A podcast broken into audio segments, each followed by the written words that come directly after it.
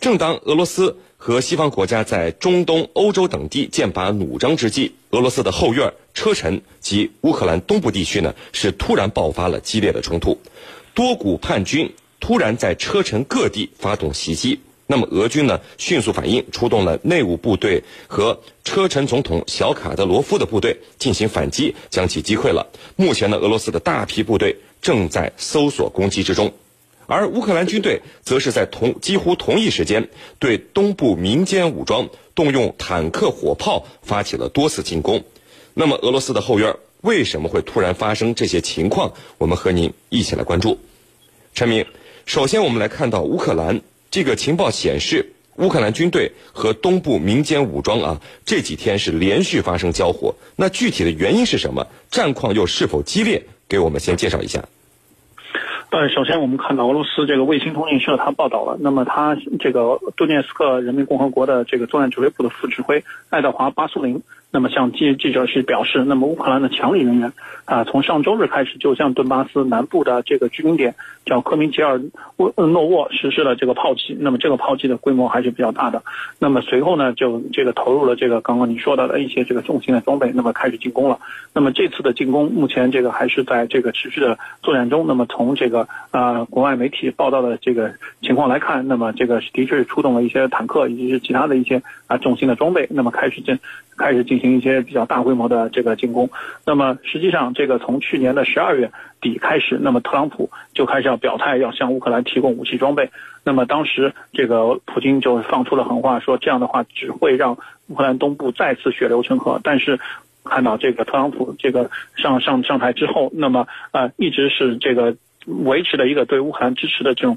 这个这个态度不变。那么今年三月二号。那么再次向乌克兰出售了标枪导弹，那么有二百多、二百一十枚的这个标枪导弹，并且这个美军专门到了乌克兰对这个乌军进行培训。所以说，这个乌克兰的呃，美国对这个乌克兰的支持，这个啊，一直是这种在明这个或明或暗的这么继续下去的话，那么使得这个整个的乌克兰东部的局势也是非常的这个敏感和这个微妙。那么再加上这个最近这个刚刚咱们聊到的，那么东海的战事，那么这个叙利亚和俄罗斯的联军打得非常的好，那么这个时候。美国不得不考虑到是不是要采取一些方式，那么给俄罗斯来制造麻烦。那么如果乌克兰东部的战事再起的话，那么呃，对于这个整个叙利亚这个叙利亚地区的俄军来讲，那么它的是后方地区起火，因为这个叙利亚的俄军是需要。啊，从这个呃，这这这个黑海地区，那么走这个通过土耳其控制的这个波波斯波布鲁斯海峡，那么进到地中海，那么最后是到达叙利亚进行补给，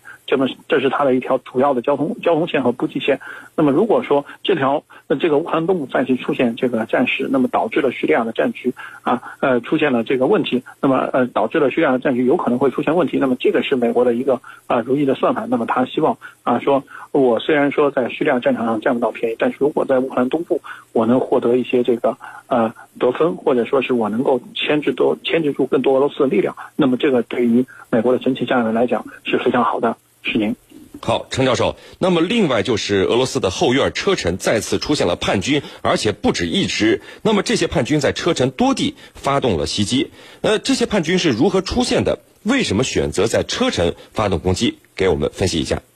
好的。我们知道车臣这个地方啊，一直是一个不稳定的呃地方。那么这里头呢，有很多的因素在里头。首先呢，我们看这是域外势力的支持，也就是说周边的一些国家或者说这个西方国家的支持，那么使一些叛军重新冒头，在车臣的各地组织武装力量，对这个车臣部队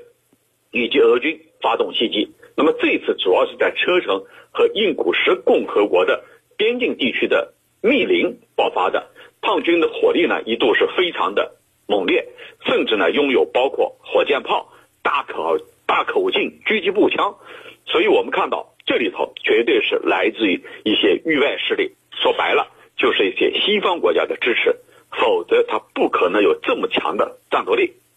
这是第一。那么第二呢？从历史上来讲，车臣地区它堪称是俄罗斯一个永不愈合的伤口。为什么有这样一个称呼呢？其实从沙俄时代，这个地区就有着浓烈的反叛情绪。二战期间呢，车臣当地人和纳粹德国一度呢走得非常近。也造成了二战以后，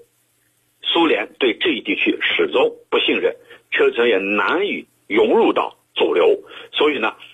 俄罗斯对车臣曾经发动了两次战争，一九一是一九九四年，车臣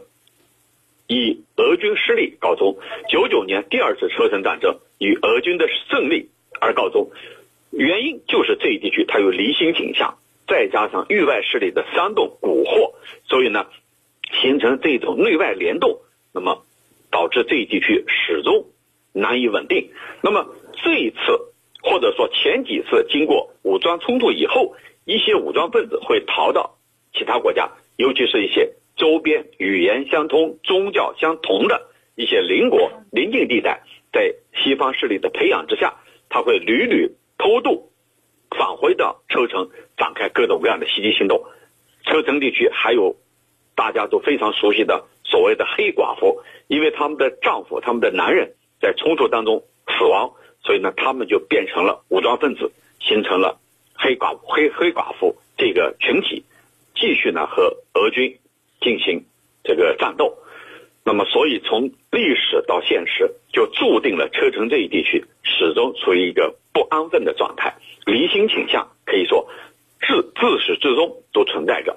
主持人，好的，那这个陈明从俄罗斯内务部队和车臣总统的部队与这个叛军交火的情况来看啊，这些叛军战斗力还不弱，火力非常的猛烈，拥有包括像火箭炮、大口径狙击步枪在内的轻重武器。那么这次突然出现的叛军，有没有可能把车臣再次带入到一个混乱的境地呢？呃，我觉得是可能性并不大，因为我们可以看到这个为什么会在车臣地区动手。刚刚陈教授也讲到了。那么另外一方面，我们也看到这个卡德罗夫是目前普京重点培养的一个呃接班人。那么卡德罗夫和普京之间的渊源还是比较深的，因为卡德罗夫的父亲当年在车臣是救过呃这个普京的命，所以说在这个时候他们俩之间的信任是非常多的。那么另外一方面，卡德罗夫在车臣的这个管理也也做的是比较不错。那么另外一方面呢，这个卡德罗夫手下这个养了一群这个。能够在境外作战的这种特种部队，那么这个也是深得啊普京的信任。那么在这个俄罗斯，无论是在叙利亚还是在乌克兰东部的作战中，那么卡多罗夫手下的这些这个特种作战力量还是发挥出自己的作用。那么试图进一步的分散俄罗斯的力量。如果说俄罗斯进一步把力量分散到在车臣、在这个乌克兰东部以及在叙利亚的话，那么俄罗斯在呃的力量就会被啊稀释的更多。那么美国在呃和俄罗斯的这种全球的博弈中，那么可能美国的整体战略会更更有一些优势和和一些这个呃呃怎么说呢？就毕竟来讲，美国的力量会更强一些，那么俄罗斯力量弱。那么当俄罗斯的力量被分散之后，那么美国可能会在整体的战略上取得自己的优势。是您。好的，那程教授，无论是车臣还是东乌克兰这些事件，您看几乎同一时间发生，您怎么看这背后的原因？这是一个巧合吗？嗯，我觉得绝对不是巧合，它一定是内外势力联手运作的结果。那么一方面啊，普京刚刚顺利的当选连任，而且是高票连任，那么西方国家很显然要利用这个机会给连任成功的普京一个下马威，要对他进行某种形式的警告。那么这里头这种意味它是很浓的。另外一方面呢，这个俄罗斯目前声向。中东地区的战争泥塘之中，可以说非常的困难，这个经济非常困难，在军力调配方面也会捉襟见肘，所以这个时候内外势力联手，要让俄罗斯雪上加霜，要让他进退不得，所以这里头也是比较清晰的。那么还有一个问题就是，当今整个世界因为前俄罗斯特工的疑似中毒案。整个西方世界都对俄罗斯进行一种集体的打压。目前呢是二十几个国家共同驱逐俄罗斯驻这些国家的外交人员。那么给人感觉到他们是把矛头一起对着俄罗斯，也就意味着俄罗斯在未来和西方国家的这种关系没有任何回旋的余地。所以呢，我们看到在这个时刻。发生这样的事情，尤其是在乌克兰的东部，乌克兰政府军加大了这种打压的力度，加大了这个，呃，对俄罗斯的这种压力。那么，我想一定是西方在背后煽动、唆使、蛊惑的结果。加上刚才我们提到的啊，陈明提到的这个向他提供这种反坦克导弹，美国提供的很清楚，就是要煽动他一起向俄罗斯发难，要把所有的压力都扣全部压在俄罗斯、压在普京的身上，要让他难以翻身。我觉得这里头绝对绝对不是一种巧合，从各个层面来看，就是要不断的挤压俄罗斯的空间，要让俄罗斯这个陷入一个空前绝后的困难境地。那么从特朗普那边来说，由于通俄门的调查使他面临很大的困境，他要需要对俄罗斯展示强硬的一面，做出一种强硬的姿态来回击民主党方面对他有关通俄门问题上的质疑。所以这里头这种因素一起并发，造成了这样的一个局面。主持人。